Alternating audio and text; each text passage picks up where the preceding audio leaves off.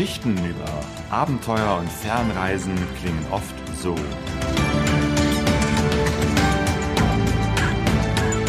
In dieser Sendung stellen wir ein Buch über eine Weltreise vor. Das klingt eher so.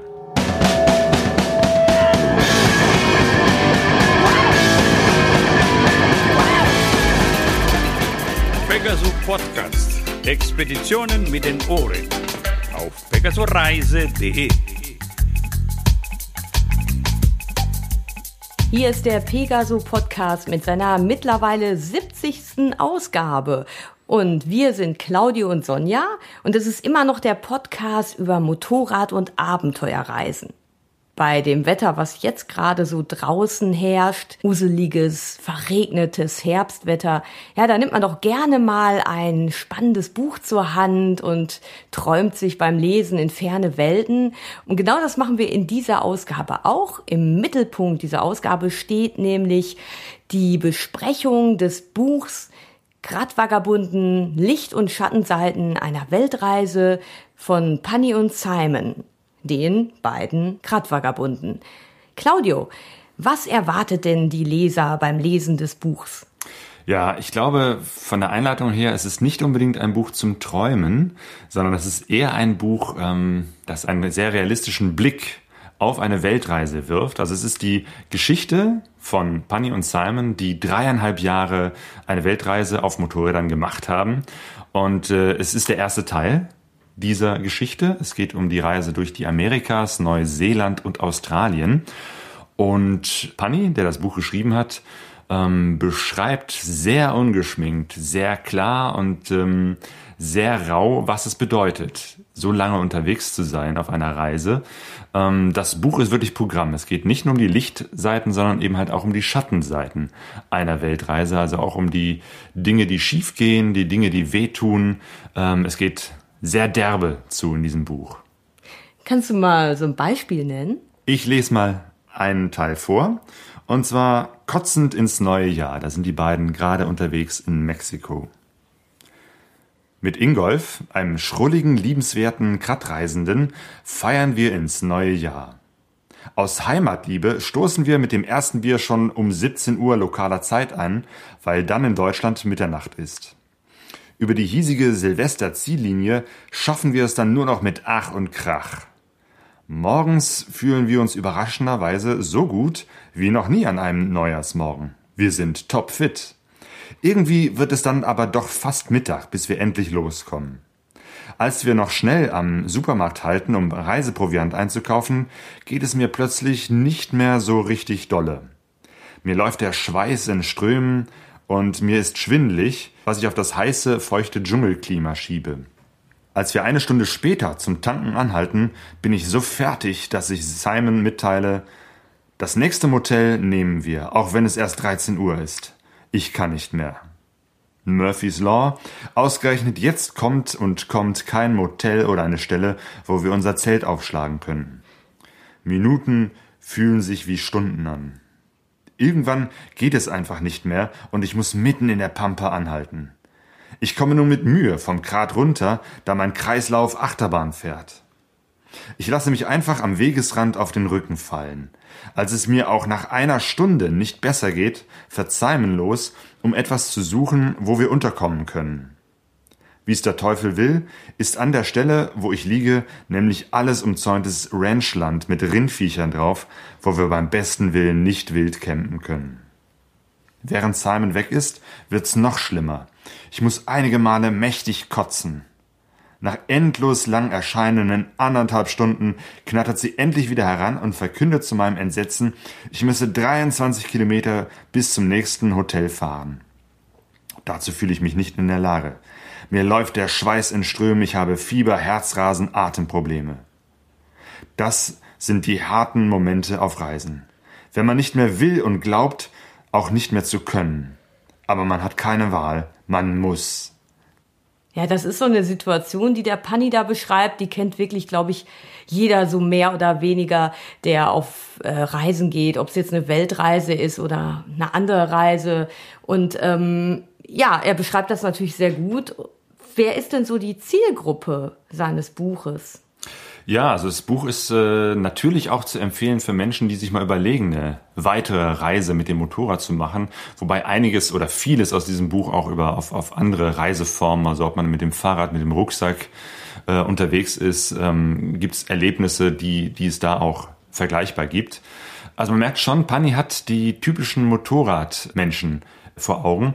Er schreibt für Leser, die schon viele Motorradreisebücher gelesen haben, was ich ein bisschen schade finde, weil es ist eigentlich, äh, man muss nicht sich in der Szene auskennen, man muss nicht Motorradfahrer sein, um dieses Buch zu lesen. Ähm, ich hätte mir vielleicht am Anfang gewünscht, speziell eben halt für die Menschen, die nicht so ganz in dieser Motorradreisegeschichte drin sind, dass äh, da so ein paar grundsätzliche Dinge geklärt werden. Warum zum Beispiel mit dem Motorrad fahren? Warum nicht mit einem anderen äh, Fahrzeug? Wie sind die überhaupt auf die Idee gekommen, eine Weltreise mit Motorrädern zu machen? Und ja, die beiden waren auch lange Zeit vorher schon begeisterte Motorradreisende ähm, und haben so eine ganz besondere Beziehung zu Motorrädern und zur Motorradreise und Motorradszene. Ja, es fängt auch damit an, dass so, ein bisschen auch über die Hintergründe erzählt wird. Das Interessante ist ja an Panni, der Frank Panthöfer mit bürgerlichen Namen heißt, dass er ursprünglich früher ja mal ein ähm, ja, Bankangestellter war, sogar Leitender einer Abteilung mit äh, 50 Mitarbeitern ähm, in Luxemburg in einer Bank. Und ja, diese Stress, diese Arbeitsbelastung und er irgendwann gesagt hat, diesen Stress will er sich nicht mehr antun. Und das vielleicht auch der Auslöser war, zu sagen, jetzt setze ich diesen Traum der Weltreise um, ist spannend, ähm, weil man sich das eigentlich gar nicht so vorstellen kann, wenn man Pani so ein bisschen kennt. Wir haben die beiden ja kennengelernt, ähm, als sie noch äh, kurz vor ihrer Reise waren, auf so einem Horizons Unlimited äh, Motorradreisetreffen. Also unsere Zeltnachbarn. Zu einer Zeit, da hießen sie noch nicht die Gradfahrerbunden und wir hatten noch nicht den Pegaso Reise Podcast. Aber wir haben ja viele Interviews mittlerweile mit äh, Pani schon gemacht. Äh, ich glaube, da setzen wir auch noch mal ein paar Links. Da kann man noch mal sich so reinhören in das, wie er unterwegs die Reise beschrieben hat und wie er auch schon nach der Reise so ein bisschen was erzählt hat. Und wenn man so auf diesen Motorradreisetreffen den Pani trifft äh, oder auch die beiden kennenlernt, kann man sich gar nicht vorstellen, dass Pani mal äh, ja ein Mensch war, der in einem Büro gearbeitet hat, ein Chef war, äh, immer lange Hemden tragen musste, damit man seine Tattoos nicht sieht. Da gibt's noch so ein anderes Leben von den, äh, speziell von Pani. Da wünschte ich mir schon fast mehr davon zu lesen und mehr davon zu erfahren. Wie kam das eigentlich, dass der, aus dem Frank Panthöfer der Panni wurde. Ja, vielleicht war das ja auch ähm, dem Umstand geschuldet. Ähm, ja, wenn du so ein Buch schreibst, musst du ja immer so eine Auswahl von so einem Fokus nehmen, ne? Ja, also das ist auch ähm, ein, ein Schwerpunkt des Buches. Es ist nicht so sehr die Geschichte, wir waren da und dann sind wir dahin gefahren, dann sind wir mhm. dahin gefahren und man kann das alles so nachvollziehen. Das auch, natürlich ist es chronologisch, ähm, aber er pickt sich wirklich so die Highlights ähm, raus. Also bestimmte Schlaglichter wirft er auf ja besonders äh, tolle Erlebnisse, also auch auf besonders negative Erlebnisse. Beides, Licht- mhm. und Schattenseiten, wie der Titel schon sagt. Mhm. Ähm, und beschreibt nicht zu jedem Land ausführlich alles. Das wäre dann auch wirklich langweilig, sondern wirklich, er, er greift sich immer so ein paar bestimmte Geschichten heraus und immer sehr exemplarische Dinge, ähm, die ja wie eben halt so eine Motorradreise auch mhm. hinter den Kulissen aussieht. Was du schon sagst, ne, das ganze organisatorische, die ganzen Schwierigkeiten, ähm, das ist auch so sein Thema. Also es hat zwischendurch auch was von einem Sachbuch, wo man eine ganze Menge lernen kann äh, über Fernreisen und was es wirklich bedeutet, so lange auf Achse zu sein. Genau, und die, die Erfahrung damit haben, sagen, ah ja, genau, das stimmt, so geht's mir auch immer. Diese Zeit einfach, die drauf geht für ähm, ja, einen Platz zum Übernachten äh, zu suchen, ähm, die Sachen immer wieder zusammenzupacken, ähm, die Routen zu planen. Also es geht halt wirklich ähm, jeden Tag, wenn man so auf Reisen ist, schon unheimlich viel Zeit drauf für diese organisatorischen Sachen, ne? Was vielleicht ähm, Leute, die ähm, das noch nicht gemacht haben, vielleicht unterschätzen. Und das sind auch oft Sachen, die dann nicht eben nur, ja, die chillig entspannte rumhängen sind, sondern das ist auch richtig Arbeit. Und ich glaube, da, äh, somit ist das Buch für doch dann, äh, muss ich sagen, Claudia, für beide was. Einmal für die, die es noch nicht gemacht haben, vielleicht um sich da ähm, einfach mal so ein paar Einblicke zu verschaffen, jenseits des, du musst unbedingt zum Taj Mahal, wenn du irgendwie in Indien bist. Ähm, und auf der anderen Seite für die, die das ähm, selber schon erlebt haben, dann äh, zu sagen, ja, dieser Wiedererkennungseffekt, oh, ja, genau so geht's mir auch. Ich habe keinen Bock, irgendwie jetzt schon wieder im Internet nach dem Übernachtungsplatz zu recherchieren oder, ach Mist, wir fahren wieder nachts, obwohl wir uns vorgenommen haben, das nicht zu tun. Also all diese Geschichten. Ähm, bekannt ist ja auch äh, die Homepage von den beiden, der Blog grad-vagabunden.de. Da haben sie ja schon eine ganze Menge über ihre Weltreise geschrieben. Da stehen auch Geschichten da drin, ähm, die sie auf ihrem Blog nicht erwähnt haben. Das ist also nochmal, ne, ich habe ja sehr viel damals mitgelesen, aber es sind noch ein paar äh, zusätzliche neue Geschichten in diesem Buch drin. Ähm, zum Beispiel, warum sie fluchtartig Brasilien verlassen mussten. Pani hat sich da in einem 1%er äh, Motorradclub mit Leuten angelegt, was vielleicht nicht so eine gute Idee war. Genau, da könnte ich vielleicht auch noch mal was vorlesen. Auch noch mal, wo er äh, etwas über so ein Metathema, nämlich ähm, Gewalt und Waffen auf Reisen etwas schreibt und dann auch wiederum auf diese Brasilien-Geschichte zu sprechen kommt. Gewalt und Waffen. Ob man Gewalt grundsätzlich ablehnt oder nicht, das ist eine philosophische Frage, die jeder mit sich selbst abmachen muss. Ich persönlich bin kein Pazifist. Ich halte Gewalt in bestimmten Situationen, sei es durch den Staat oder Privatpersonen in Notwehr- und Nothilfesituationen, für grundsätzlich legitim. Nichtsdestotrotz würde ich auf Reisen nahezu pauschal davon abraten. Unabhängig von der moralischen Rechtfertigung ist eine gewaltsame Reaktion oder Verteidigung im Ausland oft mit unkalkulierbaren Risiken behaftet. Schnell mutiert man sonst in manchen Ländern als Fremder vom Opfer zum Bösewicht und kriegt den geballten Zorn der örtlichen Solidargemeinschaft ab, bis hin zum Lynchmob. Auch wenn ich im Affekt auf dem brasilianischen Motorradtreffen meiner eigenen goldenen Regel nicht treu geblieben bin, Deeskalation ist in meinen Augen fast immer die erfolgversprechendste Strategie. Nicht nur bei Gewaltsituationen, sondern auch, wenn man mal wieder ohne ohnmächtig der Willkür von Bullen und Grenzern ausgeliefert ist. Wer da den Lauten macht und sich streitet, wird meistens auf Granit beißen. Hin und wieder gibt es in derartigen Situationen zugegebenermaßen Fälle, wo man mit Stärke oder Einschüchterung weiterkommt. Als Fernreisender entwickelt man ein Gespür dafür. Naja, zumindest die meisten tun das. Wir haben auch andere getroffen. Ja, es sind immer wieder so ähm, Sachthemen, allgemeine Themen, die man äh, ja auf, auf andere Reisen gut ausweiten kann. Das heißt, man äh, liest in dieser Geschichte nicht nur, was Panny und Simon erlebt haben, sondern man lernt auch was ähm, oder kriegt einen, einen persönlichen Eindruck, ähm, was es heißt, auf Reisen zu sein und wie man sich vielleicht auch auf eine Reise äh, ganz praktisch, aber auch innerlich vorbereiten kann. Ja, das war ja auch das, was den Blog so erfolgreich gemacht hat und warum viele Leute den Blog so verfolgt haben über diese Jahre der Weltreise von den beiden. Ne? Diese vielen Informationen, die, diese ja, realistischen Einblicke. Ja, es gibt einige Stellen, wo er mir äh, ein bisschen zu negativ ist.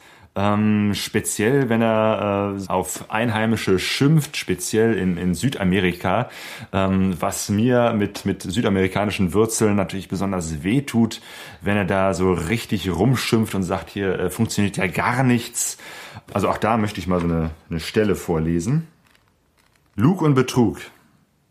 Da der Reißverschluss meines Tankrucksacks mittlerweile total im Arsch ist, machen wir uns auf die Suche nach einem Schuster, den wir nach langem Suchen dann noch tatsächlich finden.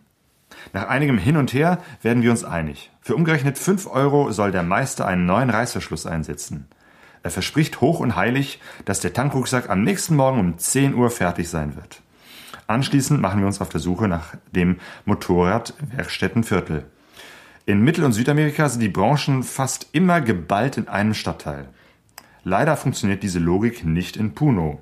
Wir verbringen einen halben Tag damit, zu Fuß einen Motorradladen nach dem anderen abzuklappern. Keiner liegt auch nur in der Nähe des anderen und keiner kann uns in Sachen eines 130er Schlauchs helfen.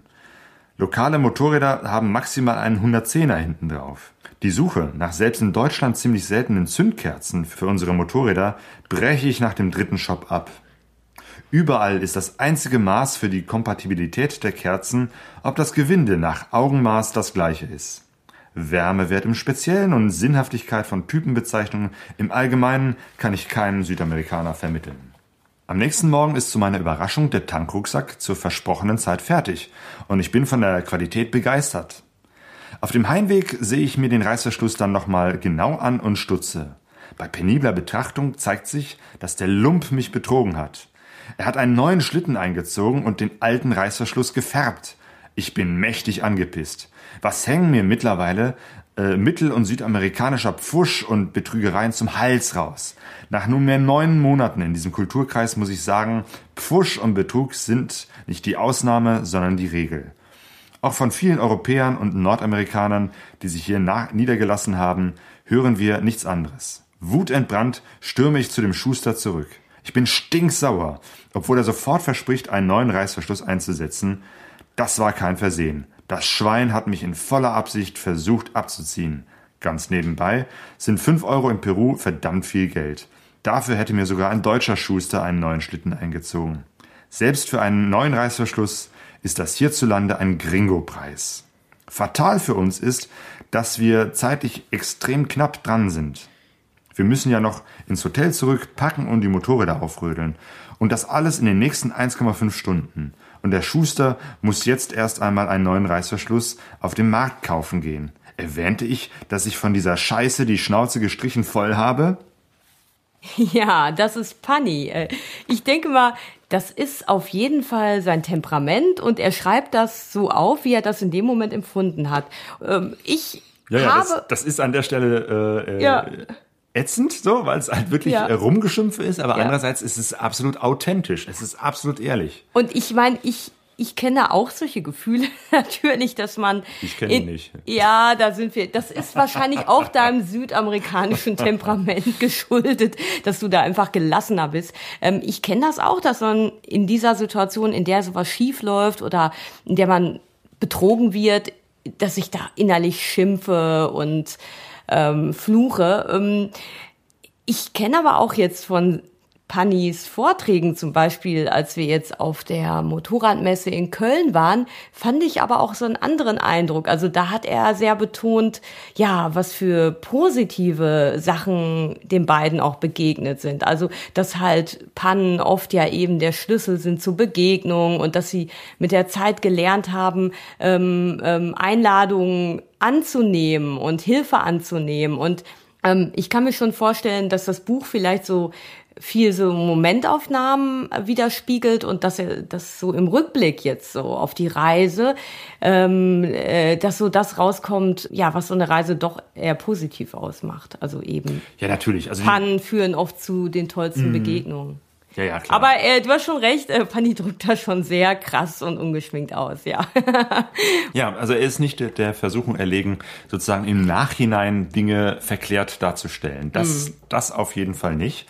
Ja, ich bin gespannt, wie es weitergeht, weil das ist ja sozusagen nur der erste Teil. Äh, Amerika, Neuseeland und Australien. Und in dem zweiten Teil, an dem er jetzt gerade noch sitzt und schreibt, ähm, geht es ja um äh, Südostasien, Asien und dann die, die Rückkehr. Und ich glaube, das wird nochmal besonders interessant, weil es dann auch kulturell nochmal ja, ganz anders wird. Ich weiß ja von seinen Berichten und seinen Erzählungen, dass es dann noch, noch, noch viel, viel krasser wird von dem, was sie erleben. Ähm, es gibt noch viel, viel größere Schwierigkeiten, noch viel, viel mehr Dinge zu meistern. Und was eben halt auch nochmal etwas Besonderes ist, dass dieses Zurückkehren nochmal was Besonderes ist, worüber sonst, glaube ich, kein Mensch schreibt oder ich bisher wenig gelesen habe. Und das, da gibt es schon mal einen kleinen Ausblick, den möchte ich jetzt auch nochmal vorlesen zum Schluss. Rückkehrsorgen sind verboten. In Nelson pennen wir bei einem Motorradfahrer standesgemäß in der mit Teppichboden ausgelegten Garage, Seite an Seite mit unseren treuen Krädern. Geil. So ungefähr stellen wir uns unsere zukünftige Wohnsituation vor, wenn wir jemals wieder sesshaft werden. Einzig ein Kühlschrank voller Bier fehlt hier noch. Dass wir überhaupt einen Gedanken an unsere noch weit in der Zukunft liegende Rückkehr verschwenden, ist übrigens die große Ausnahme. Und wenn es denn doch mal geschieht, dann stets aus Anlässen wie dem gerade beschriebenen.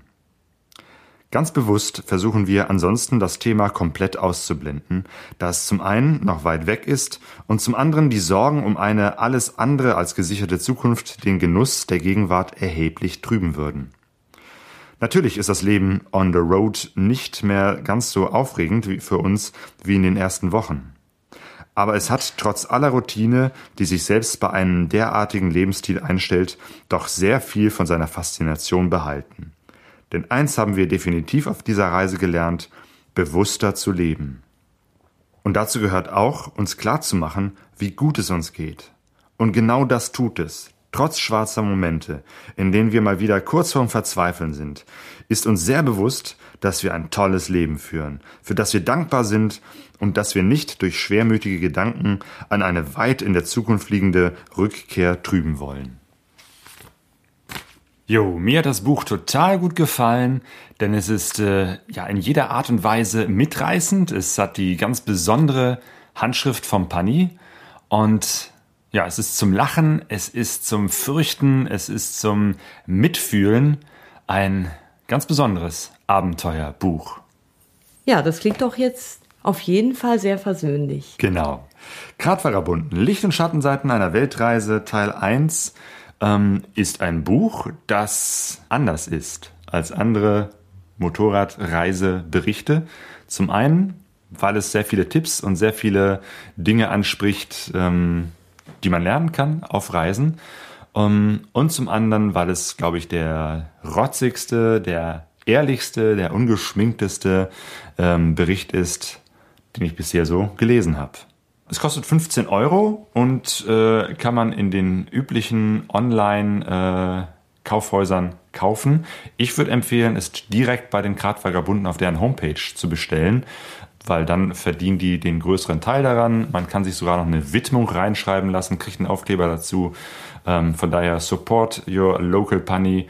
Äh, schreibt ihn am besten direkt und er schickt euch das Buch versandkostenfrei zu. Ähm, und was wir noch empfehlen können und äh, verlinken ist auf unserer Seite pegasoreise.de natürlich einen Link zu den Gradwagen wo man das äh, Buch bestellen kann. Es gab kürzlich auf Motorradreise TV auch nochmal ein längeres Interview mit den beiden, ähm, wo auch ähm, Simon Simone zum Wort kommt. Man hat ja von ihr bisher immer relativ wenig gehört und da sieht man sie und sie erzählt eben halt auch ein paar Dinge aus ihrer Perspektive. Das ist ganz spannend. Hm, ähm, eine schöne Ergänzung. auf jeden Fall. Und ich kann noch einen äh, Termin nennen. Die beiden äh, haben jetzt eine Dia-Show gemacht von ihrer Reise. Das heißt, es gibt Vorträge von Panny und Simon. Und der nächste ist am 5. Dezember in Wuppertal im Mad Dog. Wir werden auch dahin gehen und uns mal diesen äh, Vortrag in kompletter Länge ansehen. Ich bin sehr gespannt und vielleicht treffen wir den einen oder anderen Hörer wieder. Ja, und jetzt kommen wir vom Lesen zum Hören. Und zwar geht es jetzt um unsere Hördokumentation, die wir über die Sumatra-Reise machen. Und äh, besonders der Claudio ist in den letzten Wochen total fleißig und äh, immer wenn ich nach Hause komme, sitzt er mit Kopfhörern hier am Tisch äh, mit dem Laptop und wühlt sich durch die ja, durch die Stunden von Aufnahmen und schnibbelt, äh, schnibbelt da alles zusammen. Claudio, wie sieht's denn aus? Ja, gut sieht es aus. Es, äh, langsam habe ich so ein bisschen Struktur in der ganzen Geschichte.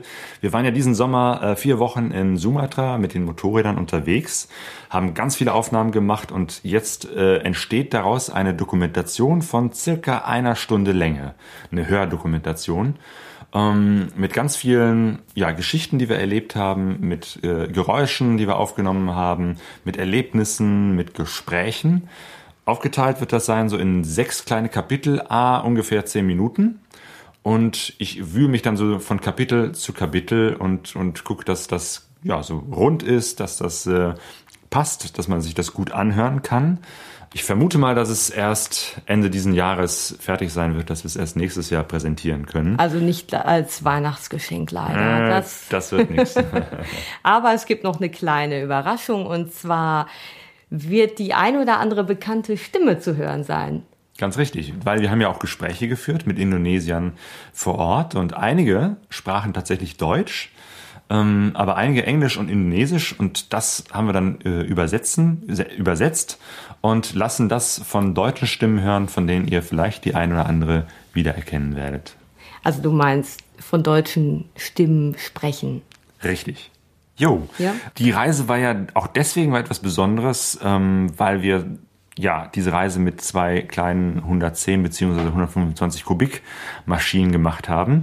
Äh, zum einen, weil es die typischen Motorräder vor Ort sind, die kriegt man da halt. Ähm, und zum anderen, weil du einen 125er Führerschein hast. Den hast du jetzt gerade mal einen Monat vor der Reise gemacht, hast deine ersten Erfahrungen direkt in Sumatra gemacht mhm. und bis jetzt hier in Deutschland mit deiner fantastischen Yamaha SR 125 unterwegs.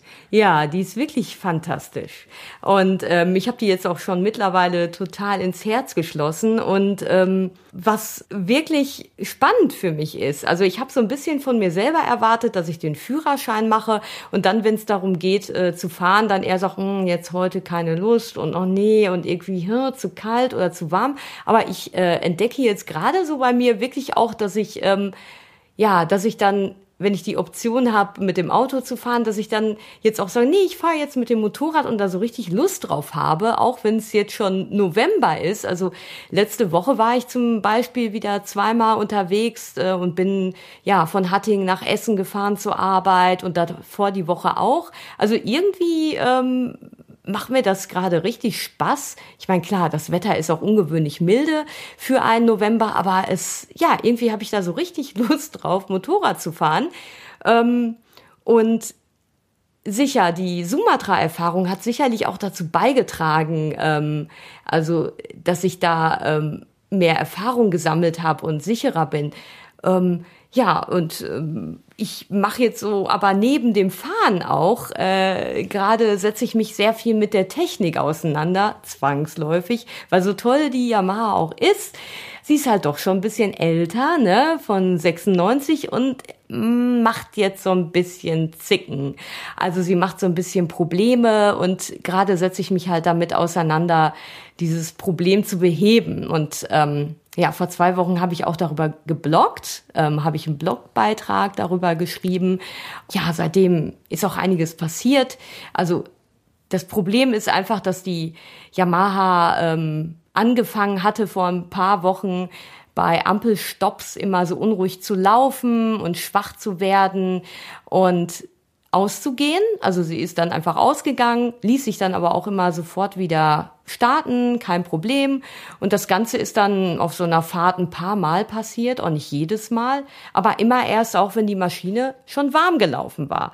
Ja, und ähm, genau diese Geschichte habe ich dann in dem Blog geschildert und habe da wirklich echt ein, ja, paar gute Tipps bekommen, von einigen von euch und ähm, ja, möchte mich da jetzt echt auch bedanken bei euch, beim Martin, beim Herchi, beim Kutze, bei Wolli Martin, beim Alexander und beim Mopedfahren von dem ich jetzt leider nicht weiß, wer dahinter steckt.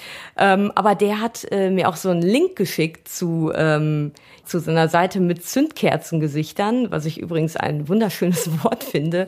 Ähm, und wahrscheinlich liegt da auch die Lösung, weil ähm, da stand nämlich zum Beispiel, dass es passieren kann, dass die Zündkerze verrußt, wenn man den Schok zu lange zieht. Und dann habe ich gedacht, okay, das stimmt, ich lasse den Schok manchmal ein paar Minuten laufen. Vielleicht ist das ja das Problem. Und dann habe ich das mal ausprobiert bei der nächsten Fahrt und den Schok nur ganz kurz betätigt. Und ähm, tatsächlich, dann lief die Maschine auch wieder rund. Und ähm, ja, ich bin jetzt gerade dabei, so an der Lösung zu tüfteln. Und ähm, ja, ein großes Dankeschön nochmal an euch für eure vielen Tipps. Ja, das Schöne ist ja wirklich an dieser Maschine, ähm, luftgekühlter Einzylindermotor, mhm. dass man da so super an, an solche Teile rankommt. Ja. Wie zum Beispiel die Zündkerze. An meiner BMW F650 da mal eben an die Zündkerze zu gehen, da musste ich das halbe Motorrad auseinanderschrauben. Ja. Äh, ja, äh, beneide ich dich schon fast so ein bisschen, dass, dass du da ähm, leichter schrauben kannst und dadurch auch so äh, ganz gut ins Thema Schrauben reinkommst. Äh, ja. Finde ich interessant, bin ich gerne mit dabei. Schönes Ding. Ja, genau. Aber abgesehen davon, ähm, ja, bin ich super zufrieden mit der Yamaha. Die ist, ja, die ist äh, schön einfach zu bedienen. Also sie hat ja einen tiefen Schwerpunkt, sie ist leicht, sie ist wendig. Ähm, ja, klar, sie ist so ein bisschen knatterig, aber insgesamt bin ich wirklich sehr, sehr zufrieden mit ihr und es macht wirklich Spaß. Dann ja, wir haben ja schon berichtet von dem Filmprojekt Abenteuer Pyrenäen von Dirk Schäfer, Andreas Prinz und Stefan Fritsch. Und Jetzt ist es endlich soweit. Am nächsten Wochenende ist die Premiere des Films Abenteuer Pyrenäen in Essen im Astra Kino am 23.11.2014. Wir werden auf jeden Fall dabei sein und uns unser naja, Wohlfühlpaket abholen. Was war das nochmal? Den Film und eine Tüte Chips.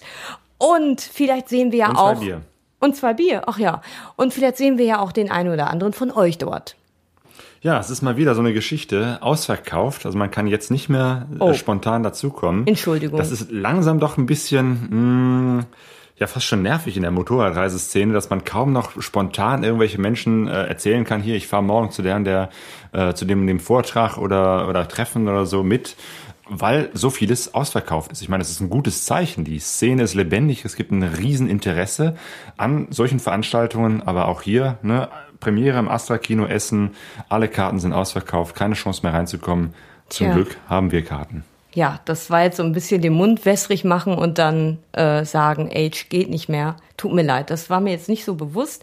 Ja, wir sind jetzt auf jeden Fall durch mit unseren Themen und ähm, wir wünschen euch einen ganz schönen November und vielleicht gibt ihr ja noch den ein oder anderen Motorradfahrtag her. Ich bin da nach den letzten Wochen sehr optimistisch und ich denke mal, ähm, ich werde bestimmt in diesem Jahr noch mal Motorrad fahren.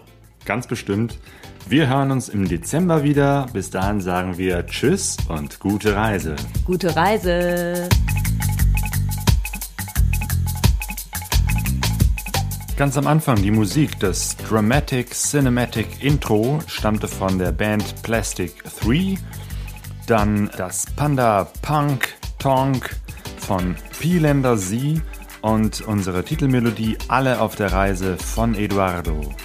Vielen Dank an die Musiker, vielen Dank an euch, liebe Hörer, fürs Zuhören. Wir sind